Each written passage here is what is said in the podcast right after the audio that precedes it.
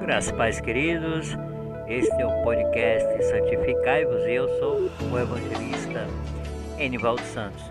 Estamos começando hoje esse nosso podcast, podcast Santificai-vos, que é um, um oferecimento, um patrocínio da igreja, igreja Pentecostal Fruto do Espírito Santo Novo Templo. E o intuito deste podcast é trazer Deus, é divulgar o Evangelho através de estudos bíblicos, através de mensagens, através de orações. É um, é um, é um, é um veículo que, que tem o intuito de glorificar o nome do Senhor Jesus e levar a palavra de Deus. Louvado seja o nome do Senhor. E nesse primeiro, nesse primeiro episódio do nosso podcast, nós vamos começar um estudo bíblico é, contando a história da igreja. Um, a, é um estudo amplo com, com sete aulas, onde nós vamos falar uh, da fundação da igreja até a sua perseguição e a, até a, a reforma da igreja, tá bom? E vamos ter também a participação da pastora Ana com uma mensagem, com uma palavra forte que eu sei que vai ser, que vai tocar no coração do, dos ouvintes. Nós vamos estar ouvindo os hinos maravilhosos nas, na, nas vozes de grandes homens de Deus e no decorrer, no final, nós vamos estar orando, orando pelos ouvintes, orando pelo nosso país, enfim, nós estaremos glorificando o nome do Senhor Jesus. Tá bom? Fica conosco, é bênção, é tudo para honra e glória do nome do Senhor Jesus. Que Deus abençoe a cada um. Vamos lá, em nome de Jesus.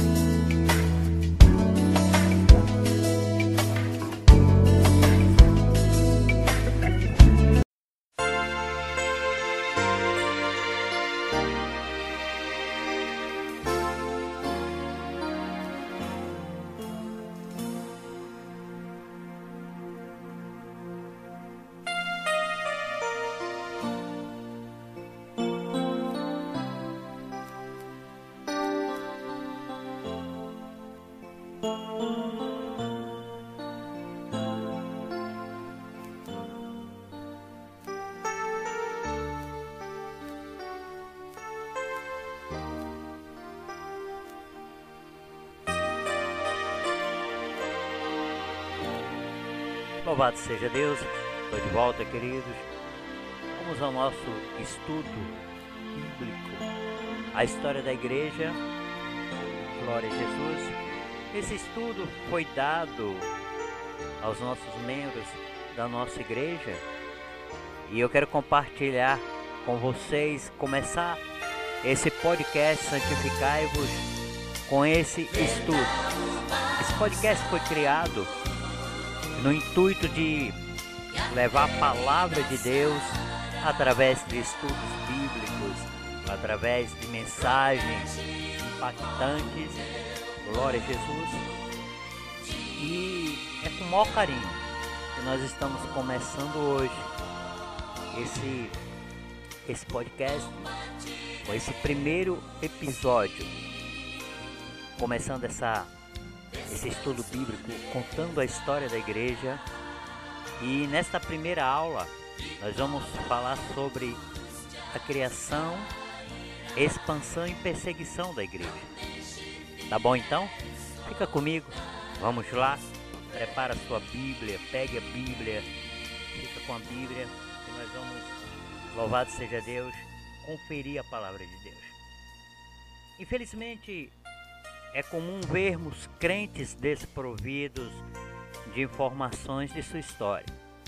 Talvez por desinteresse de seus líderes ou por desinteresse do próprio crente. O certo é que, de uma forma ou de outra, forma-se um batalhão de crentes desinformados no que diz respeito à história da igreja. É fato que, para conhecermos a história da igreja, teremos que retroceder alguns anos algumas décadas, até mesmo alguns séculos. Porém, assim fazendo, nos tornaremos conhecedores da nossa história, da história da Igreja do Senhor aqui na por se tratar de um assunto bastante complexo, um tanto quanto longo, dividiremos esse estudo em sete aulas. E na nossa primeira aula, parte dela é forma de perguntas e respostas, conheceremos o precursor da igreja, seu fundador, sua primeira assembleia, sua expansão e suas perseguições. Tá bom? Vamos à aula que Deus nos ajude. Primeira aula a criação, expansão e perseguição. Quem foi o precursor da igreja? Primeira pergunta: quem foi o precursor da igreja? Qualquer crente, qualquer crente que leia a Bíblia sabe responder esta pergunta. Sabe quem é o precursor da igreja? Precursor é todo aquele que precede, que anuncia, que prenuncia, que prepara ou indica a vinda. Então, todos nós sabemos que o precursor da igreja foi, sem dúvida, João Batista. João Batista foi que veio para preparar o caminho. E preparar o caminho para Jesus e, consequentemente, preparar o caminho para a igreja do Senhor, conforme está escrito lá em Mateus, no seu capítulo 3, no versículo 1 e 2, que diz assim: E naqueles dias apareceu João Batista pregando num deserto da Judéia, dizendo: Arrependei-vos, porque é chegado o reino dos céus. Então, o precursor da igreja foi João Batista, que chegou pregando o arrependimento, uma mensagem de arrependimento e preparando o reino dos céus, preparando os ouvintes para o evangelho que ia ser pregado através de Jesus Cristo e dos seus discípulos. Segunda pergunta: quem foi seu fundador? Perdão, quem fundou a igreja do Senhor aqui? A igreja foi fundada por Jesus e os apóstolos, é óbvio. Jesus preparou tudo para a fundação da igreja, com seus ensinamentos sobre a vida cristã e treinando os apóstolos para serem líderes. Os apóstolos divulgaram o ensino de Jesus e deram estrutura à igreja. Então, Jesus é o verdadeiro fundador e líder da igreja em todo o mundo. A Bíblia diz que Jesus é a pedra angular da igreja, está lá em Efésios, no seu capítulo 2, versículo 19 e 20, que diz assim: Assim, que já não sois estrangeiros, nem forasteiros, mas cidadão dos santos e da família de Deus, edificado sobre o fundamento dos apóstolos e dos profetas que é Jesus Cristo. Então, Jesus é o fundador da igreja. Os profetas pregoavam a Jesus. Os apóstolos pregoavam a Jesus. Jesus era o fundamento dos apóstolos e dos profetas e o fundador da igreja do Senhor. Qual foi a sua primeira assembleia? Jesus, louvado seja Deus, ele ascende aos céus. Ele cumpre a sua missão aqui na terra, ele morre, ressuscita, ascende aos céus. E ele deixa, ele, ele deixa uma liderança aqui, ele deixa alguém assumindo o seu lugar. A igreja do Senhor, nós sabemos que já está fundada, então nós vamos ter uma primeira assembleia ou uma primeira reunião da igreja. Qual é? quando aconteceu essa assembleia.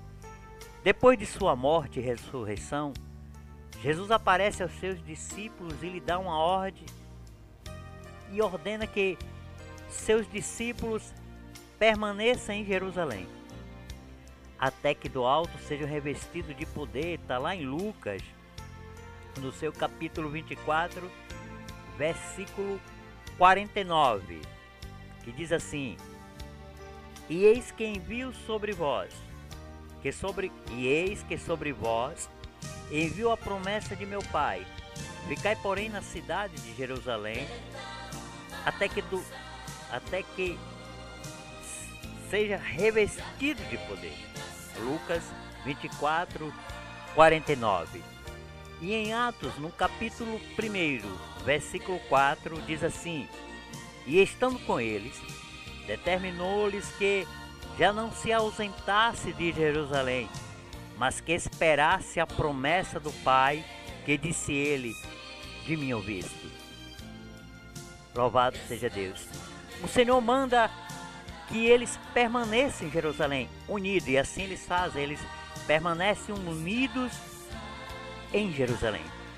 E em Atos, no capítulo 1, versículo 15 e 26, conta o que acontece nessa assembleia. Matias é escolhido para ocupar o lugar de Judas. E a Bíblia diz que o número de pessoas que participaram dessa assembleia foi de cerca de 120 pessoas. Louvado seja Deus. A sua primeira liderança. Primeiro vem o precursor da igreja, vamos resumir. Primeiro o precursor da igreja, que é João Batista. Depois vem Jesus Cristo, funda a sua igreja. A igreja está fundada. E a sua primeira assembleia acontece para que essa assembleia? Para escolher o substituto de Judas.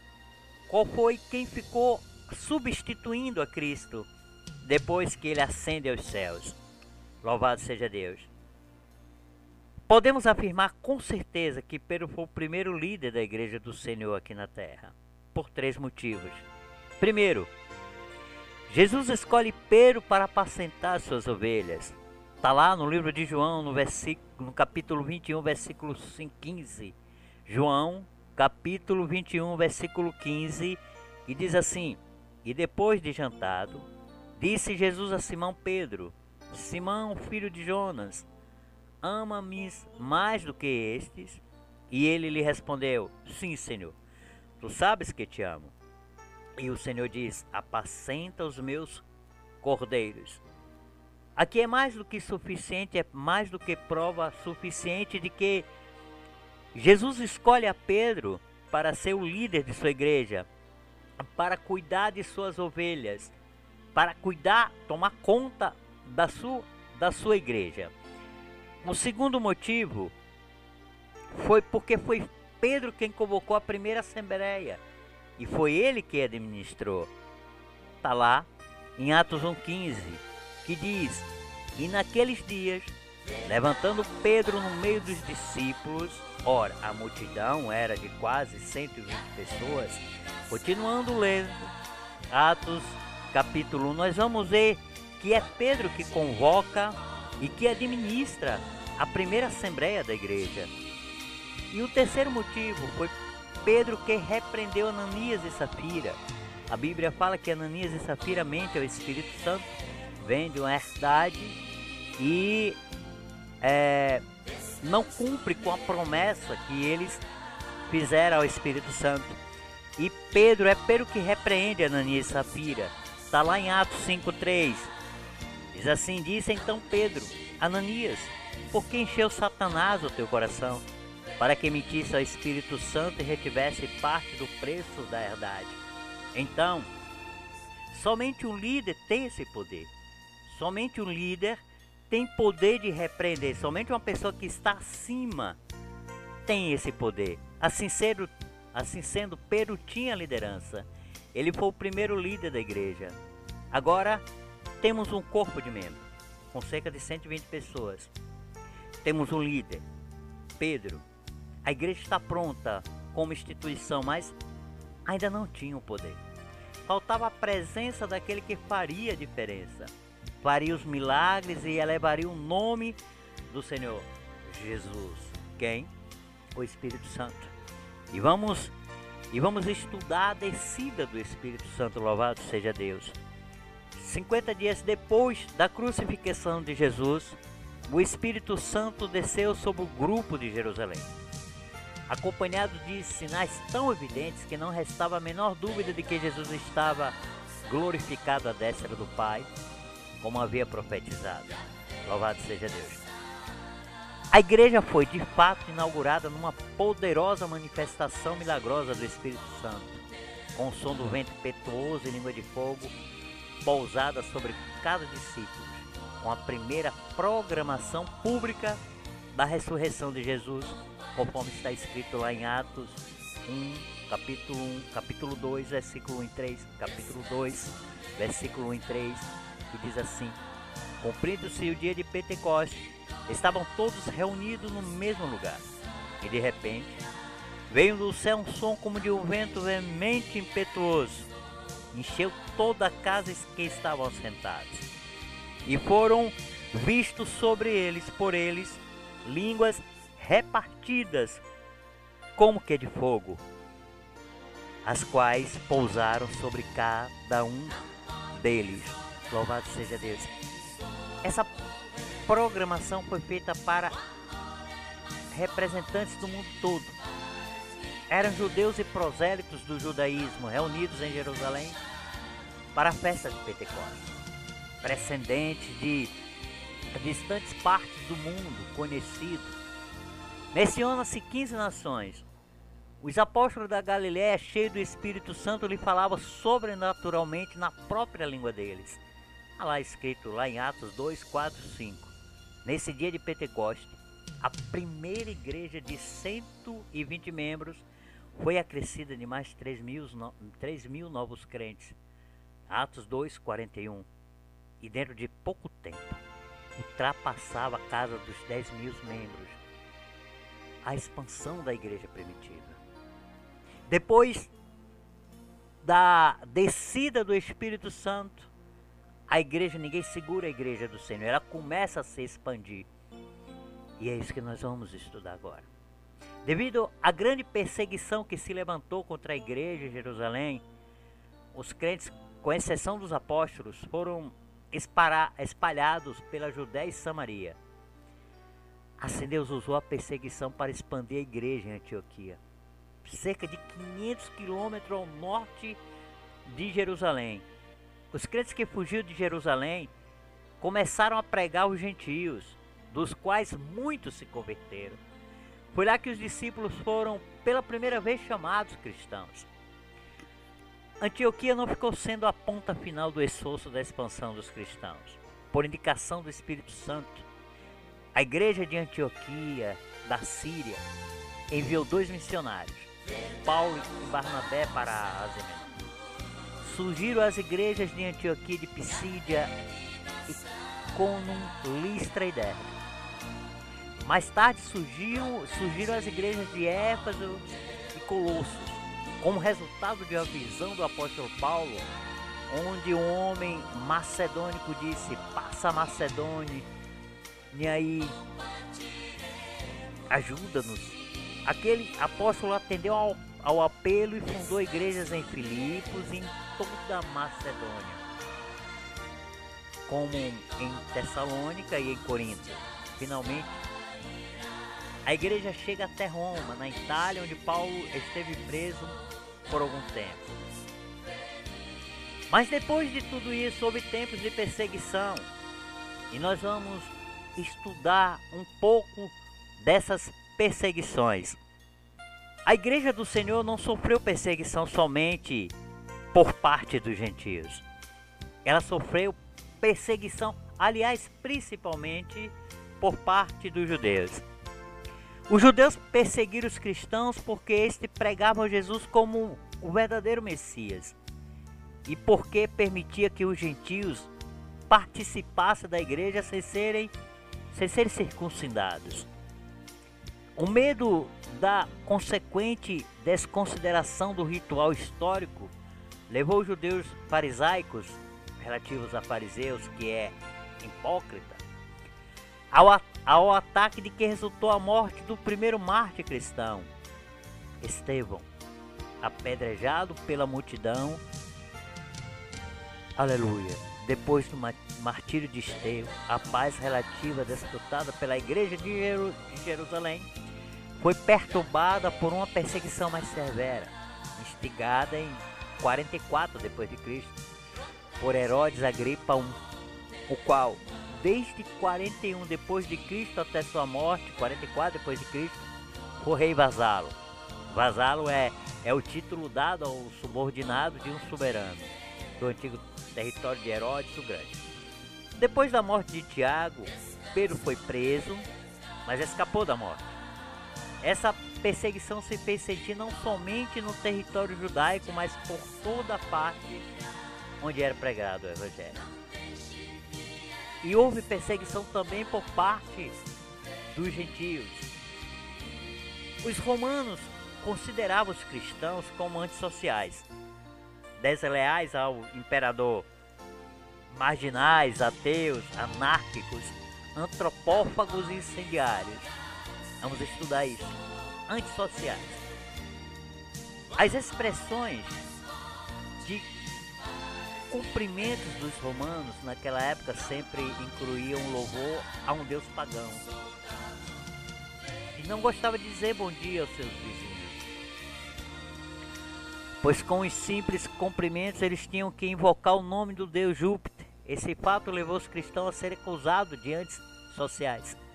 Ou seja, os cristãos ele não cumprimentava os romanos pelo fato de até mesmo um bom dia que desse aos romanos, fazia menção a invocar o nome do deus Júpiter. E esse fato levou os cristãos a ser acusados de antissociais.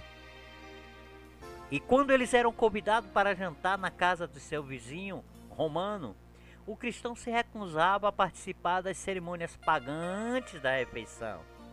Para os romanos, esta era mais uma prova de que os cristãos eram contra a sociedade. Por isso eles eram considerados antissociais. É como nós, é como os crentes hoje. Os crentes não participam das festas mundanas, do festa como carnaval, festa como as festas juninas. Então, de certa maneira, os cristãos, os cristãos fiéis mesmos, são considerados antissociais, assim como os cristãos da igreja primitiva eram considerados. Eles eram considerados também desleais ao imperador. Porque o imperador romano era considerado divino, era um deus, era considerado um deus pelos romanos. Os cristãos recusavam-se a reconhecê-lo como tal. Por isso eles foram acusados de serem desleais ao imperador. Os outros povos adoravam seus deuses e também ao imperador. Os cristãos só adoravam a Deus. Eram considerados também marginais. O cristianismo só passou a ser religião legal no início do quarto século através do imperador Constantino. Até então, os cristãos não tinham proteção por parte das autoridades. Eles se reuniam em lugares secretos, como nas famosas catacumbas de Roma, no caso dos que viviam na capital do império. As catacumbas eram vastas, galerias subterrâneas, subterrâneas comumente de 2,60 metros a 3,30 metros de largura, 1,30 metro a 2 metros de altura, estendendo-se por centenas de quilômetros no subsolo da cidade. Foram usados pelos cristãos como os lugares de refúgio, culto e sepultamento durante as perseguições imperiais. Tal grande era as perseguições. Houve uma época em que, durante 10 anos, os cristãos foram caçados pelas cavernas e florestas, queimados, lançados às ceras e mortos por todas as crueldades imagináveis. Das sepulturas dos cristãos nesse período varia os cálculos dos mártires que vai de cerca de 2 milhões a 7 milhões. Os cristãos foi muito perseguidos, sofreram muito. Os cristãos primitivos daquela época. E hoje nós vemos algumas perseguições, não aqui no nosso país, o país a qual nós fazemos parte no Brasil, mas perseguições na Índia, perseguições na China, perseguições na África. É, é como se estivesse acontecendo tudo de novo.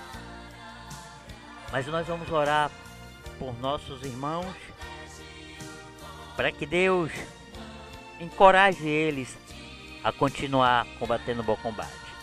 Os cristãos eram considerados também ateus, porque quando alguém se convertia a Cristo, destruía logo todos os seus ídolos. Os cristãos tentavam explicar que o verdadeiro Deus era invisível, mas os romanos insistiam em que qualquer pessoa que não tivesse nenhum ídolo em sua casa era Deus. Por isso que os, os cristãos eram considerados ateus, ou seja, as coisas mudavam. Os cristãos também eram considerados anárquicos. Os cristãos, por falta de proteção por parte das autoridades constituídas, se reuniam secretamente à noite e se mantinham afastados da sociedade comum. Por isso eram acusados caluniosamente pelos romanos de anarquia, imoralidade e toda sorte de libertinagem. Os cristãos também eram considerados antropófagos.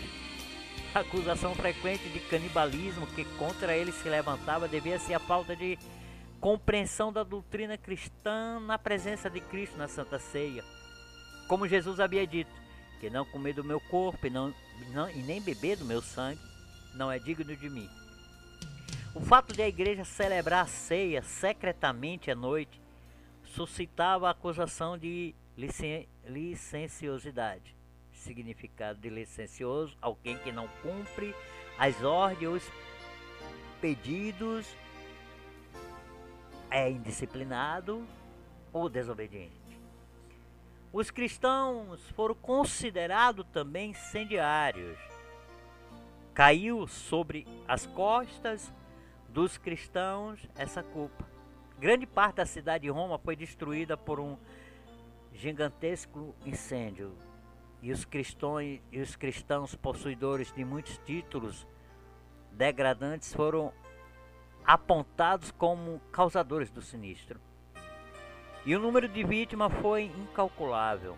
Muitos cristãos foram presos e condenados sumariamente.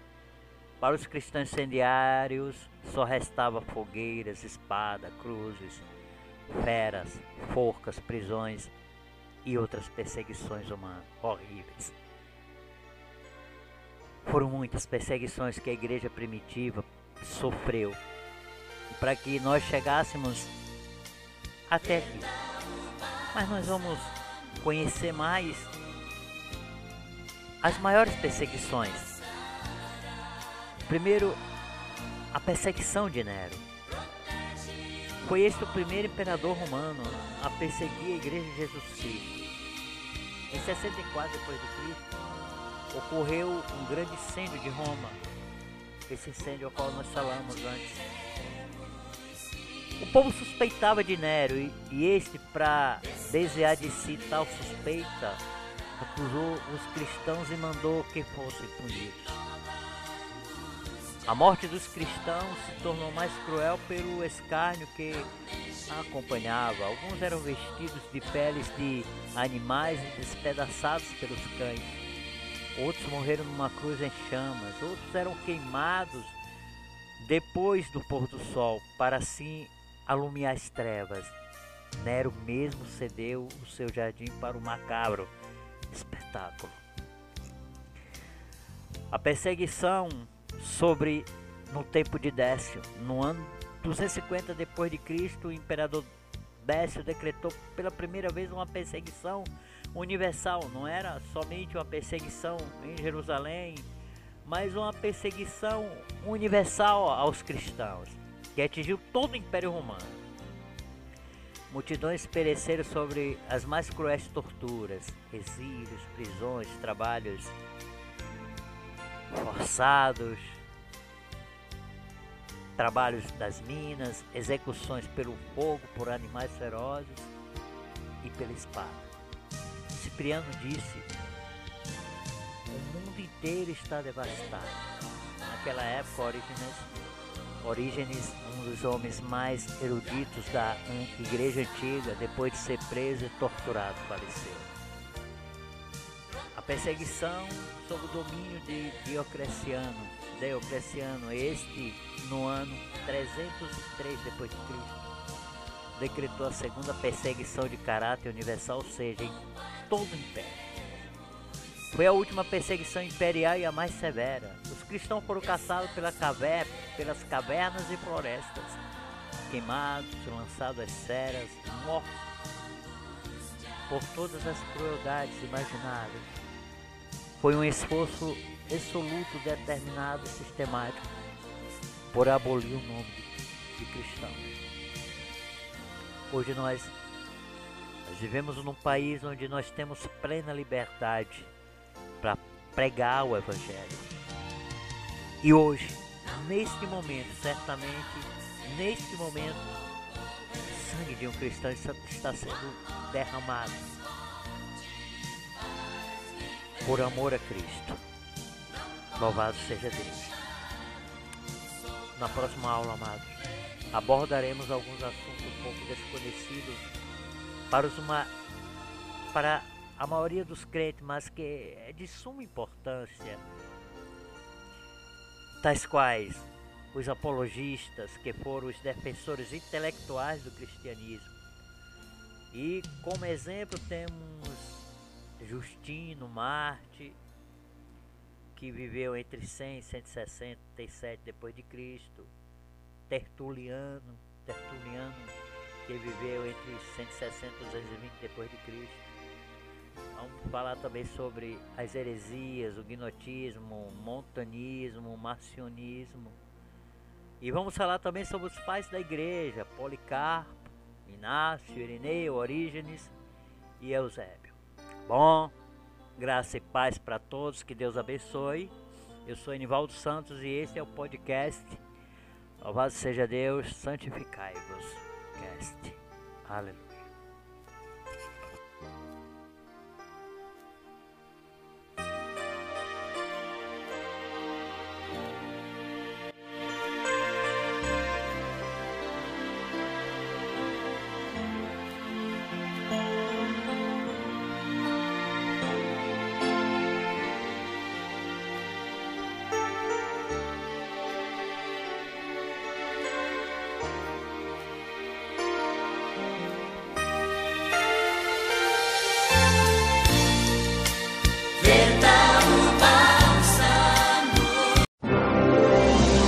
Abra o seu coração e ouça uma palavra de fé, porque a fé vem pelo ouvir e ouvir a palavra de Deus.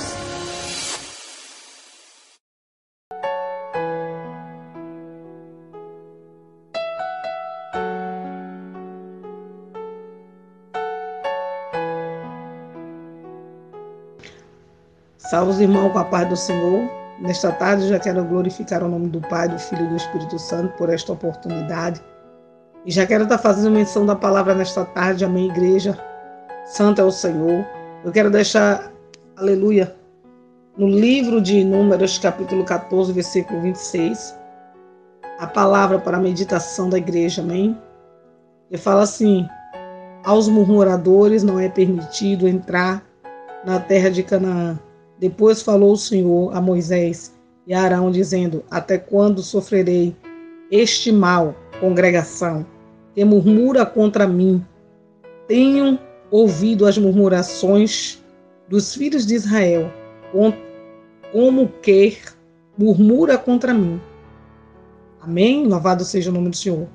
Amados, nós podemos entender, aleluia, esta palavra, que o Senhor nesta tarde ele vem falando conosco. Nós sabemos que o Senhor enviou Moisés para uma grande obra. Nós sabemos que o Senhor deu a ordem a Moisés para que fosse ali no Egito, aleluia, retirar os seus filhos que estava preso, aleluia, o seu povo que estava aprisionado, aleluia, por Faraó. Nós entendemos, irmãos, ali no livro de Êxodo, louvado seja o nome do Senhor, capítulo 12, louvado seja Deus, é que foi uma peleja aleluia, uma peleja que Moisés enfrentou para tirar o povo, para dar vitória àquele povo. Louvado seja o nome do Senhor. E nós entendemos que foi grande, aleluia, a luta, mas maior foi a vitória daquele povo. Louvado seja o nome do Senhor. E o Senhor tirou aquele povo daquele lugar pés enxuto, Deus fez aquele povo querido atravessar o mar, louvado seja o nome do Senhor. Aquele povo, aleluia, cantou o hino da vitória. Aleluia, santo é o Senhor da glória. Mas diz a palavra do Senhor que ao chegar ao meio do caminho, aleluia, santo é o Senhor da glória, aquele povo começou, aleluia, a murmurar. Aquele povo começou, aleluia, a perder a visão, sair da direção, louvado seja o nome do Senhor. E nós entendemos que Moisés estava ali, direcionado pelo Espírito Santo, aleluia, guiando aquele povo, aleluia, orando, jejuando e intercedendo por cada um deles. Mas, aleluia, nós entendemos, irmãos, que nosso Deus ele vem falando tremendamente nessa tarde que muitos são os que começaram a murmurar no meio do caminho. Aquele povo, em vez de orar, de interceder, de orar junto com o seu líder, aquele povo começaram a murmurar, começaram a querer mais e mais. O Senhor estava fazendo maravilha, aleluia, naquele meio daquele povo. Deus ele vinha trabalhando profundamente, mas aquele povo, aleluia, ainda murmurava. Quantos são os que Deus, aleluia, está fazendo e ainda murmura? Quantas pessoas hoje não é diferente? Diferente nosso meio, no meio da congregação, no meio da nossa casa, da nossa família. Nós encontramos pessoas que, se que servem ao Senhor, mas mesmo assim ainda murmura, questiona. Louvado seja o nome do Senhor. Deus ele tem operado milagres sobrenatural. O Senhor tem dado livramento, tem guardado dia e noite o seu povo do mal. Mas tem, aleluia, pessoas que ainda estão murmurando no meio, aleluia, da congregação. Quanto mais vê o milagre, mais aleluia murmura. Eles perderam a visão, perderam a direção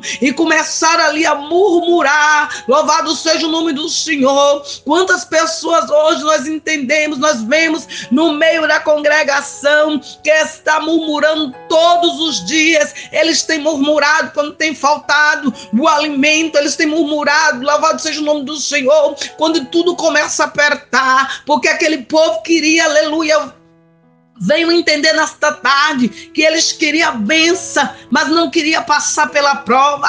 Eles queriam a benção, mas não queria passar, aleluia, pela prova. Louvado seja o nome do Senhor. E tudo quanto pedia, que necessitava, Deus ali, aleluia, dava. Faltava ali comida, aleluia. Eles começaram a clamar, começaram, aleluia, a falar: Moisés, estamos com fome. Aleluia. Moisés orou e o Senhor mandou carne do céu céu. Louvado seja o nome do Senhor. Você pode ver que em todo tempo, aleluia, a providência de Deus estava sobre este povo, mas eles ainda queriam mais, não estava satisfeito, não se satisfazia com nada que o Senhor fazia. E aí começaram a murmurar porque queria grandeza, porque queria coisas diante dos seus olhos. Eles começaram a desejar coisas carnais, não estava ligado no espírito. Você pode entender que Moisés havia, aleluia, orando. Moisés vinha, aleluia, jejuando, mas o povo não descia, não estava na mesma dimensão. O povo, aleluia, não intercedia pelo seu líder, não estava na visão, por isso não poderia entender o que Deus estava falando com Moisés. Eles não podiam entender o que Deus queria naquele lugar, o que Deus estava preparando era grande, não foi o Senhor, aleluia, que não cumpriu com que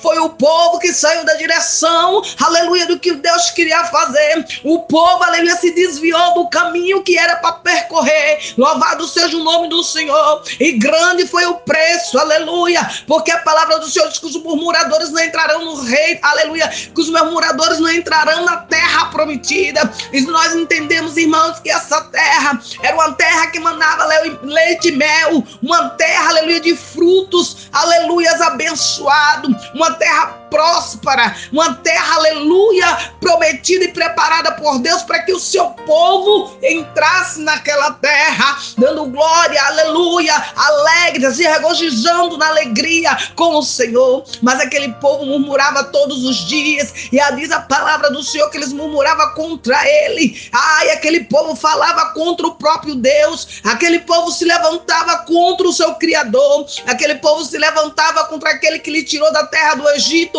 aonde, aleluia, eles sofriam apanhando, comendo cebola, aleluia e sendo escravizado por Faraó, mas o povo não se deu por convencido, não se deu por satisfeito, ainda tendo saído daquela prisão, tendo saído, aleluia, do estado que se encontrava, eles ainda murmuravam, continuou a murmurar, e a palavra do Senhor diz que esta peleja era para durar 40 dias, aleluia, santo é o Senhor, pois durou 40 anos o povo, aleluia,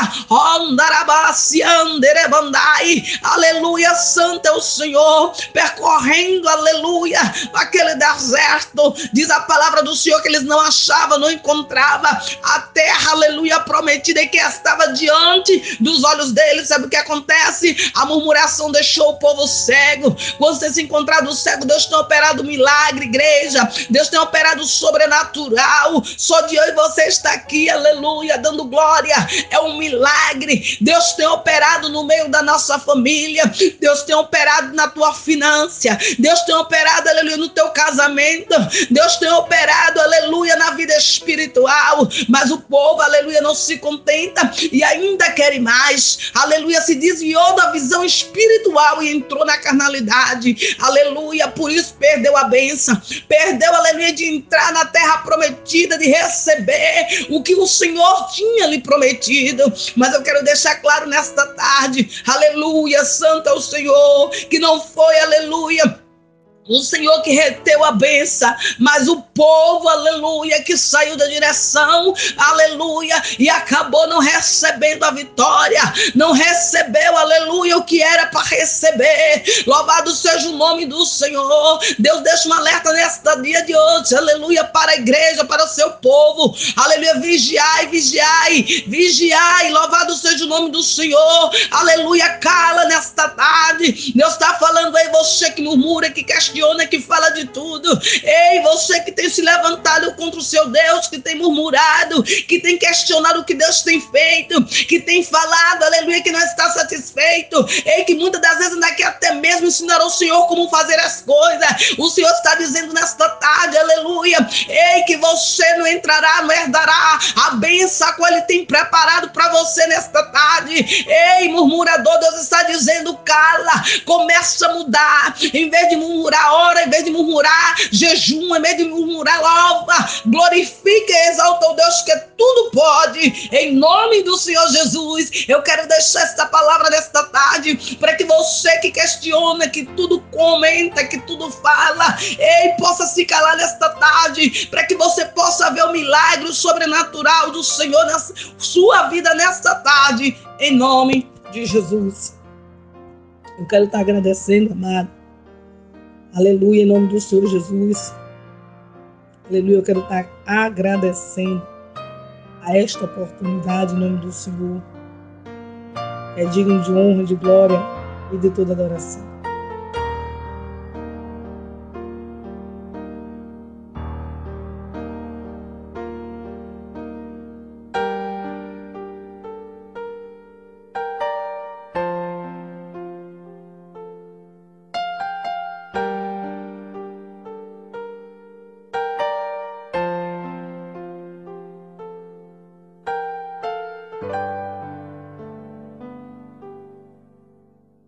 Glória a Deus. Palavra forte, né? Amém. Glória a Jesus. Obrigado, pastora, pela participação. Essa é a pastora Ana que nos deu o prazer de participar do nosso podcast. Louvado seja o nome do Senhor. Aleluia. Glória a Jesus. Louvado e exaltado seja o nome do Senhor Jesus. Vamos ouvir alguns louvores. Aleluia. E depois nós voltamos orando por todos vocês no momento de oração, tá bom? Louvado seja Deus.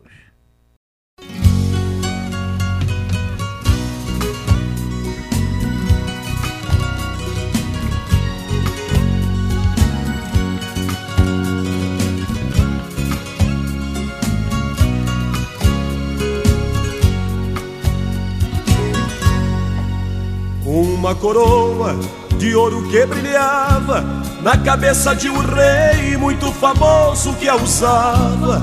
Hoje enfeita tão somente a vitrine de um museu. Pois este rei que possuía seus impérios padeceu de uma doença e o seu mal era tão sério. Sua coroa de ouro desprezou então morrer.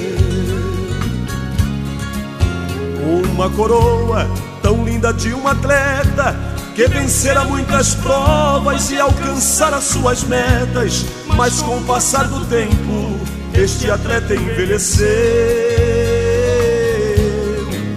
e já sem forças, sem vigor, sem energia, nem se lembra mais do homem forte que ele foi um dia. Sua coroa tão linda desprezou também morrer. Mas no cantinho uma coroa de espinhos, retirados por alguém de um espinheiro do caminho. Ainda tem marcas do sangue do homem justo que a usou. Pois quem usava esta coroa de espinhos morreu, ressuscitou. Ele é reina sozinho. É o rei da minha vida, é Jesus o Salvador.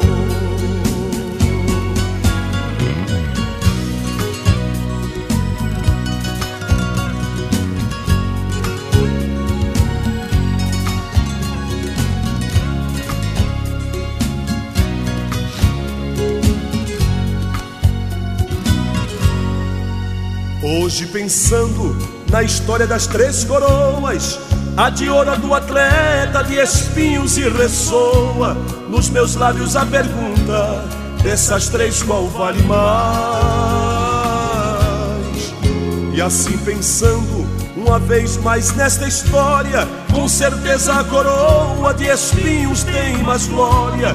Pelo sangue entre os espinhos, Cristo deu nossa vitória. Mas no cantinho, uma coroa de espinhos, retirados por alguém de um espinheiro do caminho, ainda tem marcas do sangue do homem justo que a usou. Pois quem usava esta coroa de espinhos morreu, ressuscitou. É quem reina sozinho, é o rei da minha vida, é Jesus o Salvador. Minha vida, é Jesus meu Salvador. Oh, oh, é o rei da minha vida, é Jesus meu Salvador. Oh, oh, é o rei da minha vida, é Jesus meu Salvador.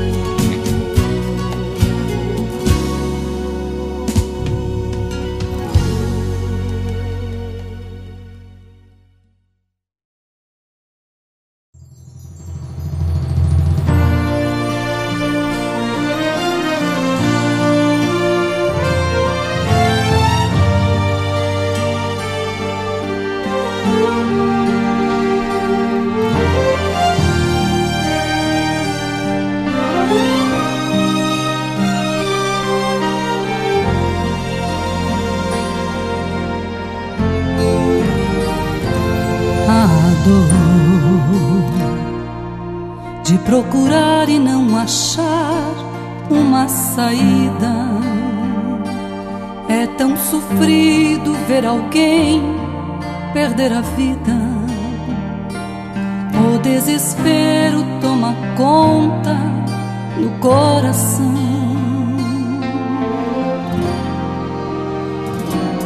A dor e se chamar a petição não respondida de esperar e ver a vida destruída e concluir que não existe mais o que fazer.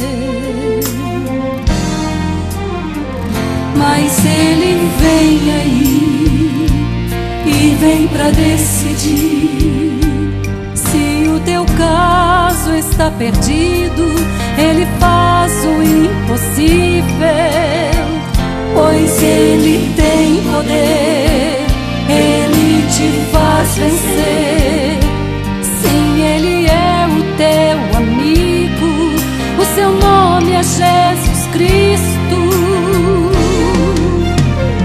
Sim, foi Ele quem apareceu depois de quatro dias que Lázaro morreu. Naquela tumba fria já não existia uma esperança, uma solução. Sim, foi Ele mesmo quem falou que Ele é a vida e a ressurreição. Quando Ele disse Lázaro sai para fora, Ele surpreendeu aquela multidão.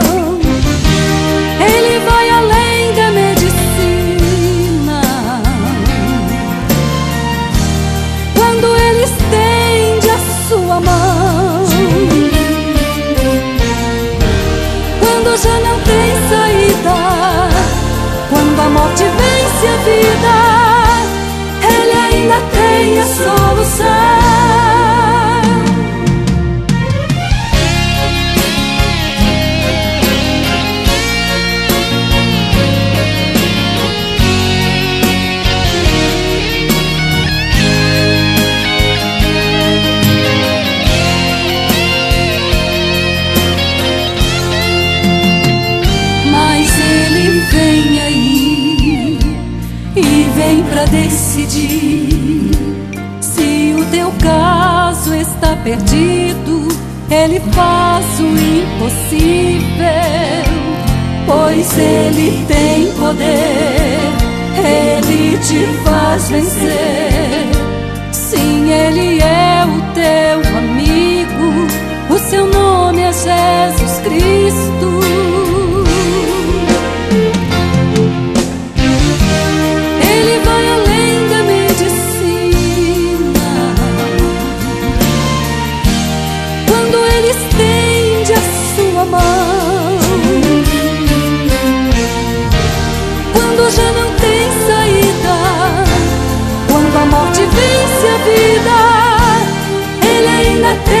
solução.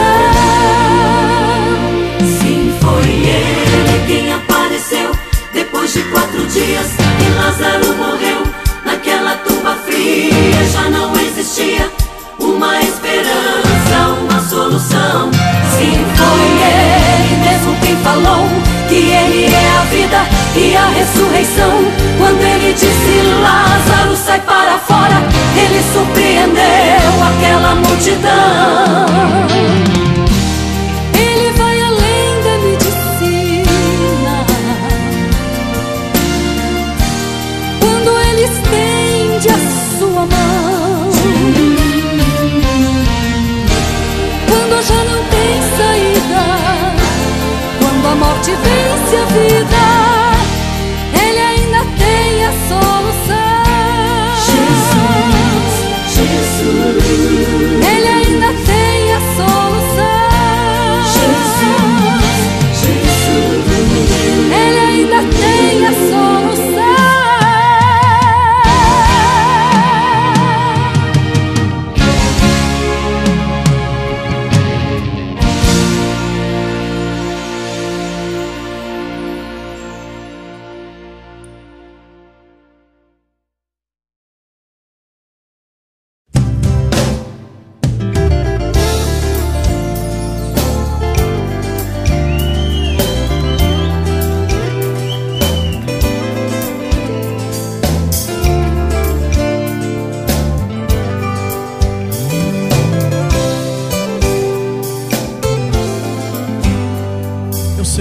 Passos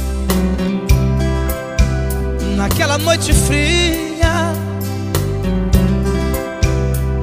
eu senti a dor, senti sua agonia. Te dei a confiança que você não sentia. Estava do teu lado e você nunca, nunca me via. Pisou nas brasas do pecado e os ferimentos. Fui eu quem curou, e mesmo assim não percebias o meu grande amor. Como o sol, a sua vida foi se pondo no horizonte triste amargura. Não suportei ver tanto sofrimento, eu então te dei a cura. Você foi o vento forte, eu a brisa mansa. Você foi a fonte seca e eu o rio da esperança. Foi o fogo que queimou, fui a água que apagou. Sua escuridão tornou-se luz. Você foi o gosto amargo, pra você eu fui o mel. Você foi o abismo fundo, pra você eu fui seu céu. Você foi a perdição, eu sou tua salvação. Eu sou Jesus.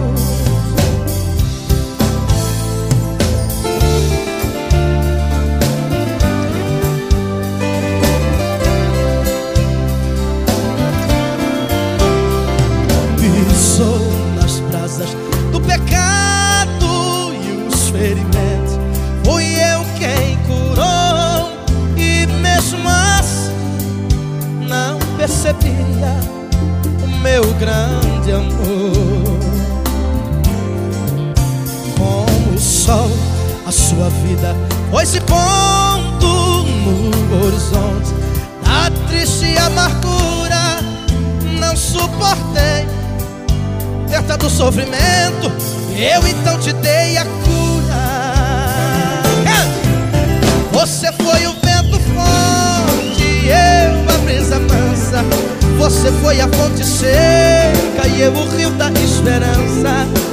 Foi o fogo que queimou, fui a água que apagou. Sua escuridão tornou-se luz. Você foi o gosto amargo, pra você eu fui mel. Você foi abismo fundo, pra você eu fui seu céu. Você foi a perdição, eu sou tua salvação.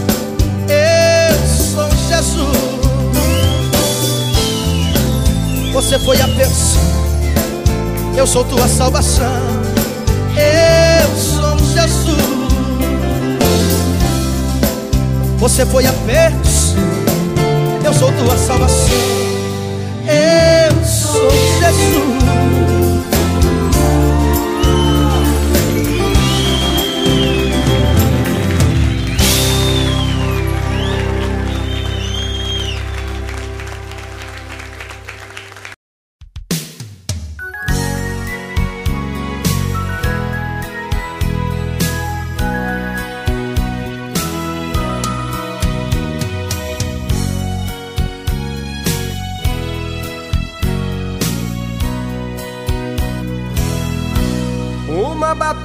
Sangrenta, um soldado foi ferido e perdendo muito sangue não podia lutar.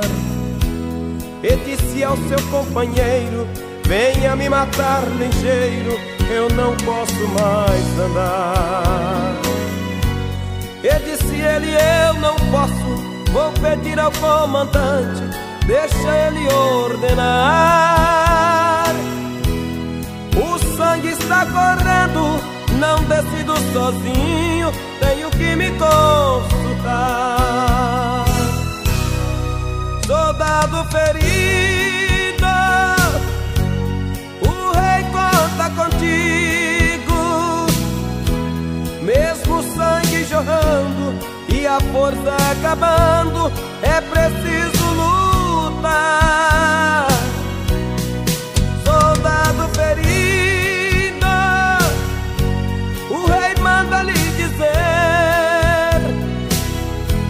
A guerra está se acabando, vence mais essa batalha, o rei conta com você. Quando o comandante soube o que tinha acontecido, em meio a uma batalha, um soldado está ferido e pedi ao companheiro: Venha me matar ligeiro, eu não posso mais sofrer. Enviou logo uma carta contando ao rei o que se passa, e o rei lhe respondeu: Ó oh, soldado ferido, você não pode morrer. O rei conta contigo. Soldado ferido, o rei conta contigo.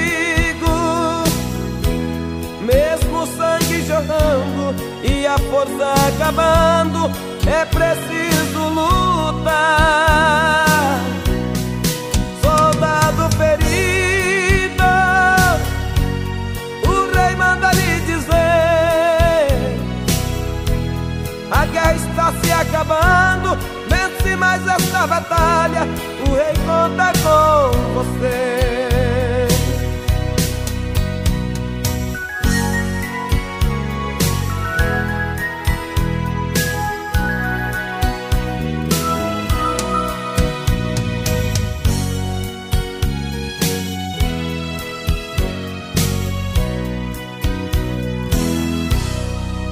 O soldado leu a carta que recebeu de seu glorioso rei, trazido por seu mensageiro, desembanhou a espada e convidou o companheiro para o inimigo enfrentar. Todos queriam saber o que tinha acontecido com o soldado ferido. Na carta do rei estava escrito assim: O rei conta contigo. Soldado ferido, o rei conta contigo. Mesmo o sangue jorrando e a força acabando, é preciso lutar.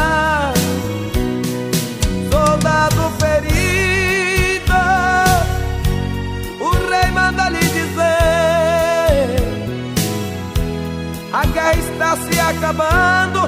Vence mais esta batalha, o rei conta com você.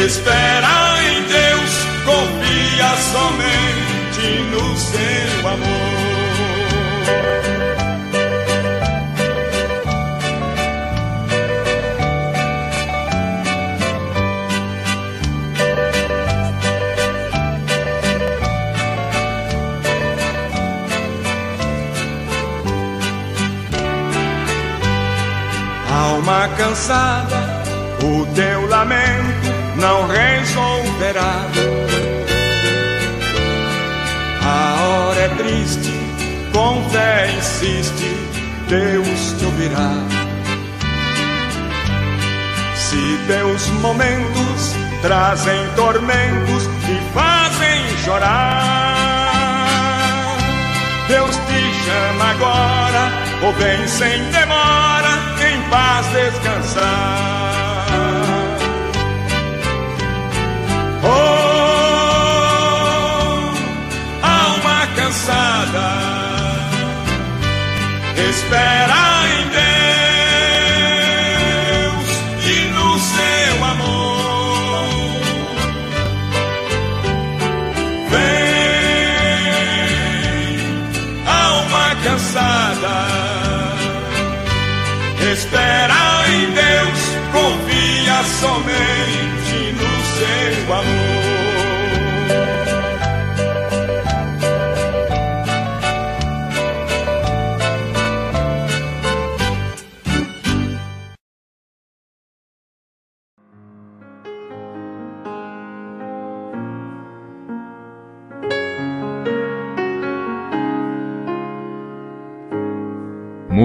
De oração.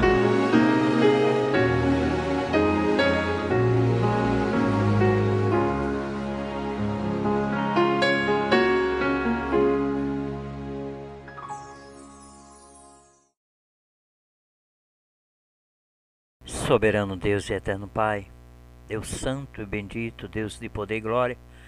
Pai querido, eu quero te agradecer, meu Deus, por esta oportunidade que o Senhor está nos dando. Aleluia. Pai, obrigado. Tu és maravilhoso, tu és santo e bendito.